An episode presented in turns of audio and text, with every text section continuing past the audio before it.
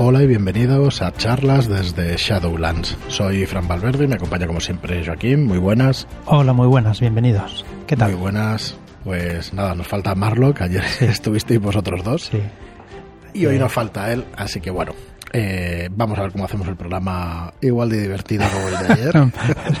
que nos tienen gracia y nosotros estamos Sí, no, pues, yo no ¿sabéis? tengo gracia para nada. No, Marlock el- estuvo muy guay. Estuvo muy bien. Bueno, pues nada, antes de nada vamos a, a repasar un poco lo que tenemos en, en la parrilla de salida. Eh, Tenemos lo primero que va a salir este viernes en preventa, es The Disantion. Es un juego sobre agentes de lo sobrenatural a las órdenes de John Dee en la corte de Isabel de Tudor. Ayer estuvimos hablando de que no le íbamos a cambiar el nombre del inglés, ¿vale? Porque de Correcto, es Disanction, pues, correctísimo. ¿eh? Y creo que tú sabes explicar mejor. eh, No, lo explicaste perfectamente. ¿Sí? Yo lo he podido Ah, escuchar hace, hace unas horas el, el podcast y efectivamente no se lo hemos cambiado porque la sanción D, eh, aquí sancionar una cosa, eh, tiene dos significados pero mm, contrarios. ujú, Puedes eh, poner una sanción, que es poner una multa, multa. o puedes sancionar algo que es eh, aprobar algo fehacientemente, ¿no? Por decirlo de alguna manera. Entonces, como que tiene esos dos significados eh, opuestos, hemos decidido no cambiarle el título original. Pero sí dentro del texto, cuando hablamos de la eh, sí que hablamos de la sanción D, porque ahí se puede explicar un poquito más.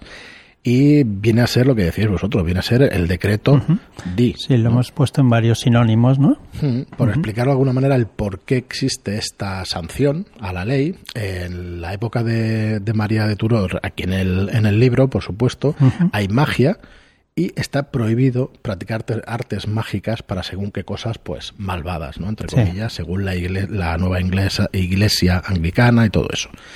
Entonces, ¿qué es lo que pasa? Pues que Isabel hace esta sanción D, hace este decreto para que los agentes de John Dee puedan eh, manejar o puedan practicar esta magia para apresar o para ir en contra de entes malvados, de brujos, de, de entes faéricos y todo eso, ¿no?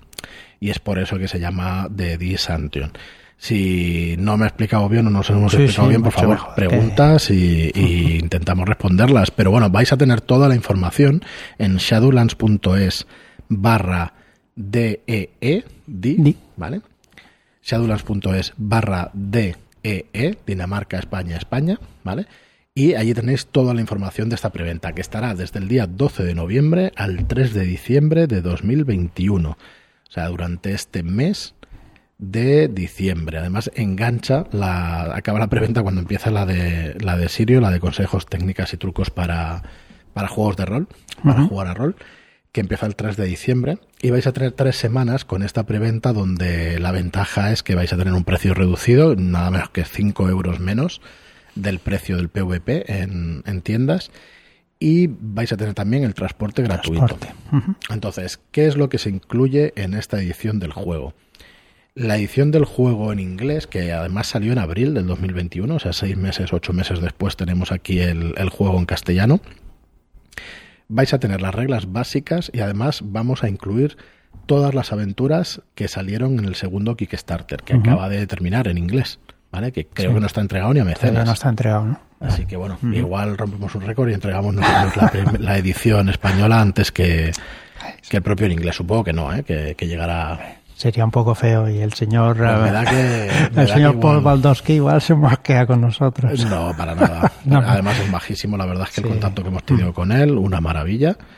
Y, y yo creo que es posible, es posible ¿eh? que, que entreguemos las, las aventuras antes. Y bueno, ¿qué deciros más sobre el juego? Bueno, es un juego de rol ligeramente basado, como ponemos en la web, en la época histórica, porque lo que no, lo que no es, es un juego histórico. ¿Vale? Es un juego Vale. de fantasía. Sí, ¿vale? le puedes Donde meter la historia que tú, que realmente uno quiera, ¿no? Puedes meter. te basas ahí, eh, básicamente te basas en ese periodo histórico, es como una película de basada en hechos reales, pero que luego se inventan la mitad de las cosas, Sí, ¿no? Entonces, efectivamente, te basas en una época histórica, pero no, por ejemplo, en la magia, que no existe, y, y en todo lo demás, en las criaturas, por ejemplo, y en muchas más, ¿no? O sea, al final es... eh, hay un telón de fondo, que es la, el, el apartado histórico, pero todo lo demás pues son intrigas y son cosas pues sobrenaturales y cosas que no han existido en realidad pero que se utilizan en el juego para darle para darle más color, digamos, a esa época histórica. Eh, ¿Qué más deciros? Eh, sobre lo que no va. Y bueno, pues no va de Disantion, como estamos diciendo, para jugar, o sea, no va de jugar una clase histórica, para nada, ¿vale? Entonces es una Europa alternativa, como estoy diciendo, y así lo tenemos que entender. El sistema de juego, muy, muy por encima. Tenemos eh, los personajes jugadores, las hojas de personajes o los agentes de D, están definidos por tres recursos, el físico, el intelectual y el sobrenatural, Sí. ¿vale? Con un Cada dado en cada uno de los recursos. Cada uno tendrá su dado de uso, desde un D4 hasta un D, un D12 puedes llegar a. Sí, pero alcanzar. no, no confundamos No. el, el dado de uso, o sea, no se va a gastar ese dado. Ya, ya, ya. Se va a tener Mm. un dado fijo, Sí, que es de D4 hasta D12, eh, que en ocasiones se puede alcanzar, en realidad va de D4 a D10, ¿vale? Y sí. con esos niveles de dado vamos a tener que tirarlo y de 1 a 2 sacamos un fracaso, o sea, hemos fallado la tirada. Y a partir de 3, de 3 o más es un éxito, ¿vale? Exacto. Entonces, claro, cuanto más alto sea el dado, más fácil es más fácil. sacar claro. un éxito. Eh, Ujú. Un dado de 6 ha sido un 50% de probabilidades y un dado de 8 y un dado de 10, pues bueno, los estadísticos, por favor, del grupo de Sí, charlas. porque nos lo que acabas de decir creo que te has equivocado, pero bueno, Porque no un pasa dado de nada. 6 un 50%, ¿no? No, si es solo un 1 y un 2 un fracaso, Correcto, entonces. en un dado de efectivamente, 4. un 66, En un dado de 4 sí que es un 50%. Perdón, perdón. Ujú. Eh, entonces, eh, un 3 o más eh, es un éxito, como decía, y eh, vamos a tener algunas cosas que van a eh, dejar subir de, subir de nivel alguno de los dados. Cuando cualquier tarea esté relacionada con su ocupación, que es el oficio mundano del personaje, su asociación, sea esotérica o no, o su enfoque, algún tema que te sea de interés para el personaje, cada una de estas tres facetas, de estas facetas ofrece habilidades que permiten a la gente subir un puntito o subir en uno el nivel del dado, ¿vale? Por Ajá. ejemplo, de D6 a D8. Entonces Vale. va a ser más fácil pues completar estas tareas, ¿vale?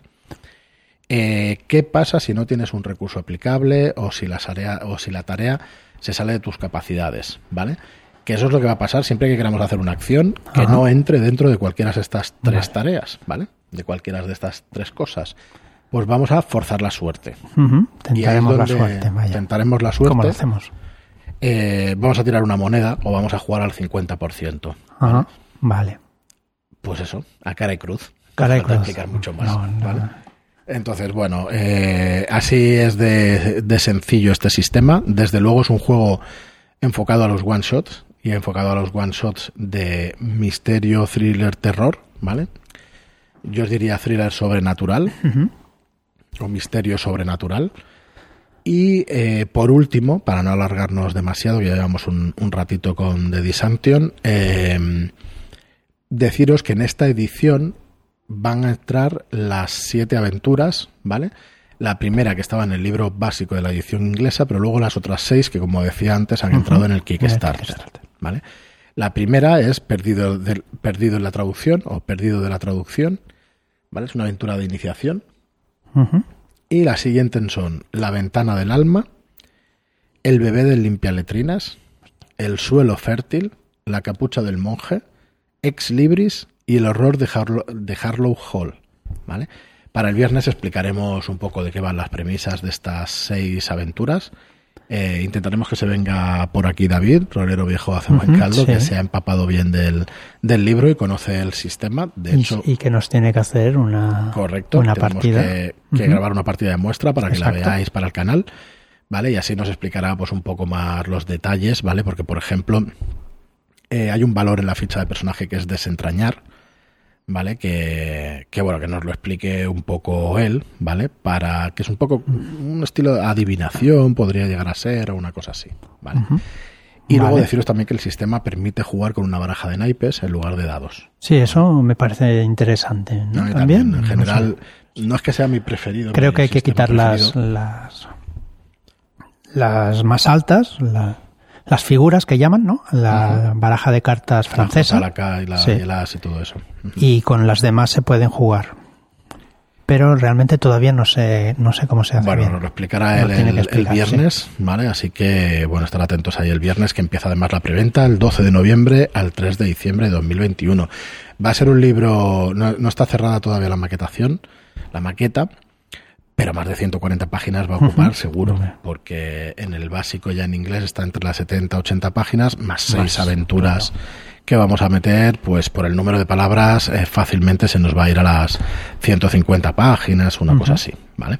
Ya cuando llegue el viernes, que estará más cerrada la maqueta, pues os podremos decir exactamente cuál será el número de páginas.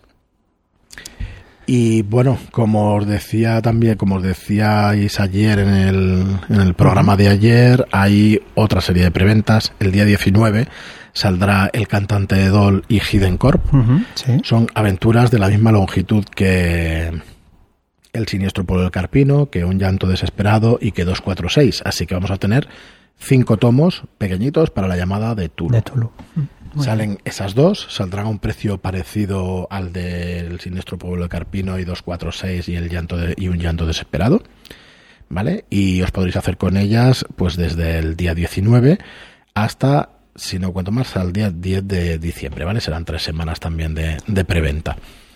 Y vamos a tener dos cosas más. el mes que viene, el 3 de diciembre, va a salir por Sirius Sandra trucos consejos y técnicas para jugar a rol. Lo he dicho en orden inverso, pero bueno, disculpadme. Eh, que va a ser un libro de, consejos, de consejos de Sirio. Nos preguntaban en el chat de Telegram si eran más consejos según su experiencia, si era más teoría. Está todo, está todo mezclado.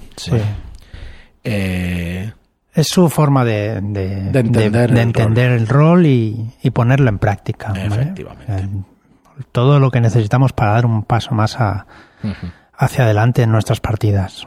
Así es. Así que bueno, eh, cuando se acerque un poquito más la fecha, pues lo iremos viendo. Mientras tanto, pues aquí en el podcast iremos, bueno, eso, vamos a ir enseñando cositas. Tenemos que hacer un vídeo también en directo donde él nos explique todo lo que ha querido mm, plasmar en el libro. Pero vamos, que yo lo he podido leer y la verdad es que está quedando muy chulo, muy chulo, la verdad. El, contenido, pues si os gustan sus vídeos y lo habéis seguido en internet todos estos años, pues mm, por eso decía que es que es un compendio es que está muy ligado a lo que es Sirio, su explicación de teoría con su con la práctica, ¿no? De, de hecho, hay muchos consejos que son prácticos. Hay cosas en las que os vais a poder descargar recursos de nuestra web, como el triángulo de la intensidad, de la emoción y todo eso, donde vais a poder imprimiros el, triángulo y jugar en vuestras partidas con una ficha y poderle dar más color a las partidas, más, bueno, ya no lo explicará él, pero pero ya os digo que van a ser cosas bastante prácticas, eh, muchas de ellas, ¿eh? otras son teorías y otras son pues eh, mm, lo que él ha llevado a mesa y lo que le funciona y todo esto, ¿vale? Sí, y, decir que era para jugadores y para directores de juegos, para los dos, no solo para uno. Sí, en general es para jugar a rol. Entonces, hay muchos consejos que de jugador y de director pues son los mismos. Pero hay consejos específicos claro. para jugadores y para directores. Hay consejos específicos para narrar batallas. O sea, mm, tenemos un montón de, un montón de consejos de todo tipo. Ya, bueno, como os decía, pues cuando se acerquen las fechas vamos dando más, más detalles. Y bueno, nos vamos a meter con, el programa del martes, que se nos va totalmente el programa, que son que es seguir repasando este libro de Dungeons and Dragons, el manual del máster, y en este caso vamos a hablar de las trampas en, en Dungeons and Dragons, un apartado parte importante también. Súper importante, sí. Mm. Sobre todo para los para los Dungeons Masters, ¿no? Que ponen trampas a, a sus jugadores y no para hacer TPKs, no para nada. Es porque son importantes para darle emoción, a, las partidas. Estaba yo pensando, viniendo hacia aquí, hacia el, hacia el estudio, digo, trampas, qué pocas trampas hemos vivido nosotros en las partidas. Pero pensando, pensando, digo, no, porque me parece que nos subimos a un carro, ¿verdad, Fran? Que subimos a un carro y eso era una trampa.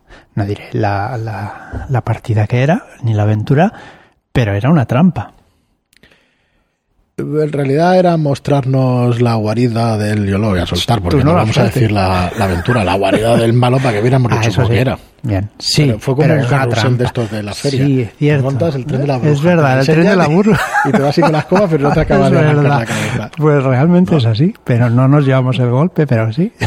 Perdón, ¿eh? no, es cierto, es Pero es, muy parecido, ¿no? Sí, sí, sí. Eh, imagino que eso viene en la aventura y que vendrá escrito y tal, ¿no? Pero es, Realmente es el tren de la bruja. Muy bien, muy bien visto. Bueno, pues empiezo. Perdón. sí. Pero, la pista de qué aventura va. Bueno.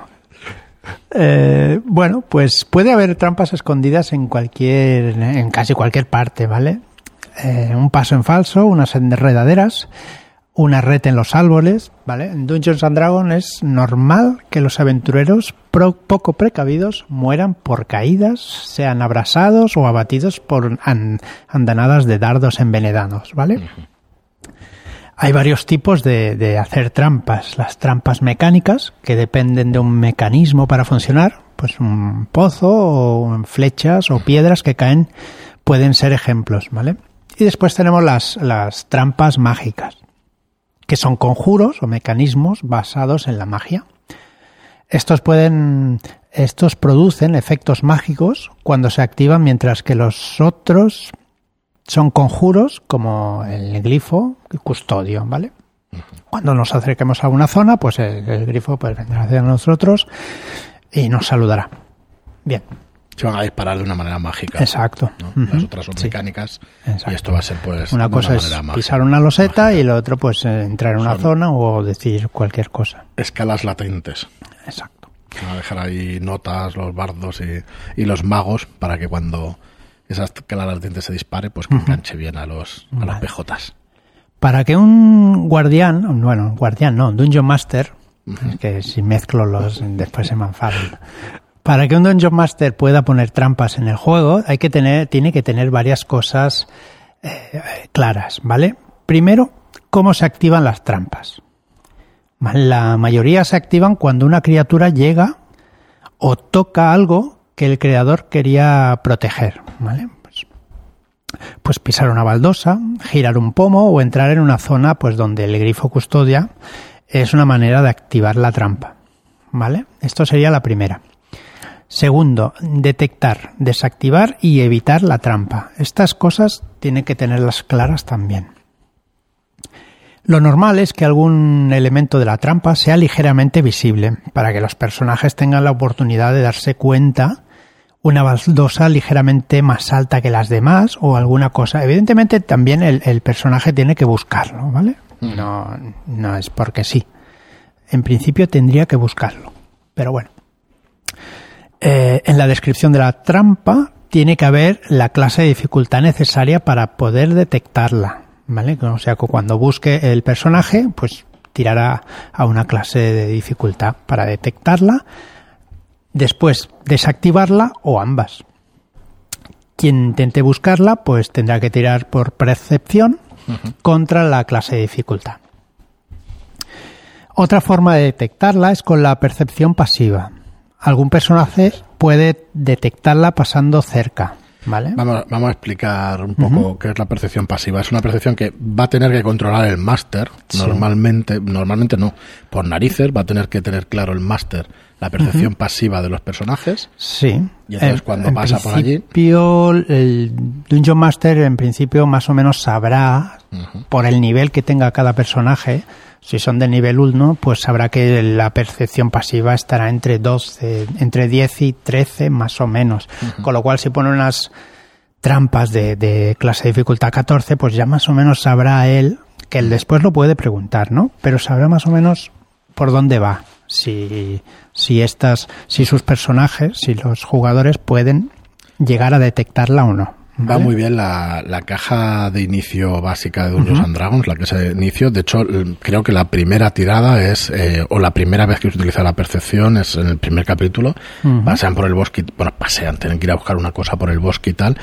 Y hay una que tienes que tirar y hay otra que, que la detectan. Sí, que la detectan automáticamente más de un jugador con, con las con las hojas de PJ que hay en la caja, quiero decir. Vale.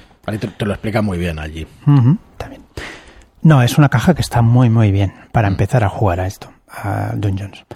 Vale, esto es para detectarla. Vale, después necesitaremos una tirada de investigación, una vez detectada, para desarmarla. Vale, y si es de mecánica, pues de investigación, o si es mágica, pues de conocimiento arcano. Vale. De esta manera, pues sabremos cómo, cómo se desarman. Eh, después, cuando sepamos cómo desarmarla, tiraremos por destreza. Señor, ¿vale? ¿No hemos hecho estas tiradas bien? Jamás. Jamás. Solo se tira una vez. Se tira una vez y ya Sí. está. Tira por destreza a ver si la puedes quitar o por investigación a ver si la conoces o lo que sea. y después tiras por atletismo para correr. Y Correcto, salir. pero no- Exacto. no, o sea que primero para saber cómo desarmarla, investigación o conocimiento arcano, Exacto. ¿vale? Depende de si es una Si es mágica no. mecánico o mágica. Y luego otra de destreza para que la puedas Para realizar. desarmarla. Así que al loro. Después hay que tener en cuenta que no hace falta ninguna tirada si el personaje levanta una alfombra, una alfombra donde estaba escondida la placa de presión y se ve perfectamente lo que es. ¿Vale? La narrativa se impondrá a las tiradas. ¿Vale? Hay que tener un poquito de. Bueno, esto ya el Dungeon Master ya sabe de qué va. Bien. También tiene que existir la forma de poder evitar la trampa. ¿Vale? ¿Por qué? Pues porque los enemigos que la han puesto pueden pasar por al lado, ¿no? Entonces, eh, tiene que ser posible que los jugadores, si no pisan allí o si no pasan justo por la zona del grifo, pues no sean detectados y la trampa no se active, ¿vale? Más que nada es por eso. En, en un bosque, como os decía en la caja de inicio, pues bueno, pasa por al lado y ya está, pero en una mazmorra tiene sentido. Que Ujú, no- Claro, claro, es que lo, Vamos, tiene que tener sentido que puedas esquivarla, como sea. claro, hombre, en, en el bosque es lo mismo, ¿eh? Una, Sí, puede tener un paso estrecho. unas redes, pues caerán en, en- en una zona, no caerán en todo el bosque. O sea, puedes esquivarlo perfectamente. Eso es. Muy bien. Y por último, tenemos que tener en cuenta el efecto El de la trampa. El efecto puede ser desde un simple contratiempo hasta la muerte, ¿vale? Y emplear cualquier elemento que haga daño. La descripción de, debe especificar qué sucede cuando se activa, ¿vale? Todo esto que estoy diciendo es para, para generar nuestras propias trampas, ¿vale? Lo que necesitamos saber para poderlas generar y que salgan bien y que se puedan y que hagan daño o que hagan o que se puedan desactivar, ¿vale? Después existen tres niveles de trampas. Una que es el contratiempo, otra que sea peligrosa y otra que es mortal. Cada una para que te Desde aquí, ríes, porque desde aquí aconsejamos que sean mortales. mortales de necesidad, sí. Perdón. Cada Qué una broma. posee nivel de, de personaje al que pueden enfrentarse, ¿vale? Eh, clase de dificultad, tiradas de salvación, bonificación de ataque y daño que inflige por nivel de personaje, ¿vale? Un ejemplo es que eh, todo esto que acabo de decir tiene su- sus tablitas en, en el libro para que podamos ir haciendo nuestra, nuestra trampa como queramos, ¿vale? Eh, como por ejemplo, una trampa que sea un contratiempo tiene una clase de dificultad de salvación de 10, entre 10 y 11. Ujú. Más 3 a más 5 de bonificación de ataque. Y después eh, es para niveles de 5 a 10. Tiraremos dos dados de 10 de daño. Y por último, pues vamos a dar una, una trampa de, de ejemplo que me pareció muy chula. Supongo que eh, todos los que habéis jugado a Dungeons eh, mucho la habéis visto y la habréis sufrido porque la había escuchado alguna vez. Es una aguja envenenada. Está escondida en la cerradura de cualquier objeto susceptible de ser abierto. Esta saltará e inyectará un veneno a quien intente abrir sin usar la llave correcta. ¿vale? El típico cofre que uno que intenta abrir sin la llave, con un cuchillito y ¡pam! salta la aguja Sí. envenenada. Aquí tengo que decir que aunque los jugadores te digan busco la trampa, bueno, pero tienes que pasar la tirada. No es busco No, no, la claro. trampa y te libran. No. No, no, no, no. O sea, tienes que pasar la tirada. Si no, aunque tu personaje sepa que tú como jugador sepas qué tal, si ya falla la tirada, pues te va, te va a enganchar. No, ¿vale? no, la ves la trampa. Correcto. Entonces dices, no he visto la trampa, ahora voy a abrir. Entonces es cuando te da. Si no la vas a abrir, no te da. Por eso a veces las tiradas ocultas tampoco están tan mal. Es aquello de, yo busco la trampa y Claro, y digo, Fran, por favor, ábreme el cofre. Tírame aquí detrás de la pantalla. Eso también. Claro, claro, es que si no, qué gracia tiene. Bueno, Sí. depende como quieras el No, estilo del ver, juego. ¿eh? No, Esto sí. pero si tú tiras un... Bueno, claro, es que tú ves el No, número. Yo creo que te mm, tienen es que decir la tirada de dificultad. ¿vale? La clase de Mm. dificultad. Bueno, es que hay distintos estilos y aquí podríamos discutir Sí, hasta las sí, claro. Eh, una técnica buena, me- a mí no me parece mal que el director de juego tenga una clase de salvación que haga tirar detrás de la pantalla y que le diga la, o sea que, oye, pues te ha dado o no te ha dado, o venga, no has visto nada, puedes abrir. Ya está. Mm, Y luego ya pues que te enganche, pero te lo tiene que hacer siempre, porque si no, nunca Sí, vas a unas veces sí, está- sí, otras no, sí. Vale. Vale. Yo- ya nos diréis los estilos, que yo sé que eso es controvertido, Mm. o imaginamos que es controvertido, a ver qué hacéis cada uno de vosotros. Bueno, es- supongo que es el estilo de juego que cada uno Claro, tenga ya y ya está. Y como no- los jugadores mm, nos adaptamos y ya está. Claro, creo no que- vamos a repetir hasta la extenuación, pero no hay ningún problema ni ninguna manera mejor de hacerlo No, de una manera no, o de otra, ¿eh? Pero para absolutamente para nada. nada. Vale, pues vamos a acabar con este ejemplo. Sí, qué le pasa. a ver, la Espero aguja que- pues se muera. extiende. Es que estas cosas que estoy diciendo son mm, lo que es necesario para que se entienda cómo es la trampa y qué hace, ¿vale? Es necesario para que, si vosotros escribís la aventura, que alguien que la quiera dirigir, pues sepa lo que tiene esa trampa, porque poner una trampa de una aguja y ya está, no, no basta, ¿vale? La aguja se extiende hasta 3 pulgadas en línea recta desde la cerradura hasta la mano, ¿vale? Bueno, si tienes la mano cerca, claro. La criatura impactada recibirá un daño perforante de 11 o dos, dos dados de 10 de daño de veneno, ¿vale? Después necesitará una tirada de salvación de constitución CD15 o estará envenenado una hora, ¿vale? El personaje que tenga éxito en una tirada de investigación de clase de dificultad de 20, De 20. de macho. 20. Esto que es trampa mortal, ¿no? Peligrosa por lo menos. Esto no, no es mortal, porque te da un, No, pero un daño perforante de 11 Hostia, más dificultad de un 20 es una 2 de 10 de, de, de ¿Esto es un veneno. ejemplo del libro o esto Sí, ya? sí, no, no, es Ah, del vale. libro, no me lo he inventado. vale. Yo hubiera puesto más. Vale, vale. Vale. eh, una tirada de investigación de clase de dificultad de 20 podrá deducir la presencia de la trampa. ¿Vale? La tirada de destreza de clase de dificultad 15, usando herra- herramientas de ladrón, permitirá desarmarla. Bueno, está bien. A Sí, ver, me parece no, estupendamente. A mí, me, a mí me encanta. Es una peligrosa o mortal, es una clase de trampa peligrosa o mortal, porque con un PJ de nivel 1, mm, hay más de un PJ que No, tiene nivel no uno llega a lo 10, dejas ¿eh? de temblando, lo dejas temblando. Por eso, sí. te, quedas. Y como tengas envenenado. Envenenado una horita ya. Yo me sé de un hermano que se llama Raislin, que igual palma. Claro, que además no es ladrón y estas cosas. Claro. Muy bien, pues nada, hasta aquí las trampas. No sé, me parece que había algo más, ¿no? En el Hay varios ejemplos más, pero me parecía un poco destriparlos. Sí, Son muy chulos y me parece mucho aquí. destriparlos. Igual otro día hacemos algún otro, pero me parecen más chulos irlos descubriendo uno mismo. Muy bien, pues hasta aquí entonces el programa de hoy. Recordad que tenemos la sanción D de D-Sanction el viernes 12 hasta el viernes 3 de diciembre. Eh, lo podéis encontrar en shadowlands.es barra D, barra DEE.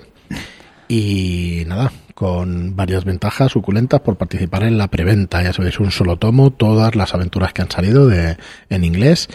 Y bueno, nos hemos dicho que más adelante, en unos meses, ya tenemos el texto, de hecho, de la versión española de esta sanción D. Es un suplemento para jugar en la España de Felipe II, que, que va a molar muchísimo también. Y que va a traer también otras tantas aventuras. Si no siete, tres ya las tenemos escritas, o sea que esas mínimo. Pero yo creo que cinco o seis aventuras también las vais a, vais a tener. Además, con un trasfondo histórico que ahí sí tenemos muy un mapa chulo. histórico muy guapo, muy guapo. Los autores son eh, Tomás Herrandarrubias para estas aventuras y, y también, eh, lo diré mañana, Ángel González Olmedo y un historiador que ahora me estoy metiendo en un berenjenal porque no me acuerdo de tu nombre, pero no te preocupes que para el próximo programa tendré la chuleta, la chuleta y, y te lo podré decir. Eh, en fin, seadulas.es barra DEE barra D para toda la información que queráis que queráis buscar y dejadnos vuestros comentarios acerca de las trampas y a lo mejor las trampas más graciosas en las que hayan caído vuestros Sí, personajes ¿no? es- Estaría- muy divertido guay. las trampas y sobre todo por el cabreo de, al caer de las trampas, sí. Muy bien, pues nada más. Muchísimas gracias a todos por estar ahí. Gracias por vuestras, por vuestros comentarios en iBox y por vuestros me gusta y por vuestras reseñas de 5 estrellas en iTunes. Gracias y hasta el próximo programa. Muchas gracias y hasta la próxima.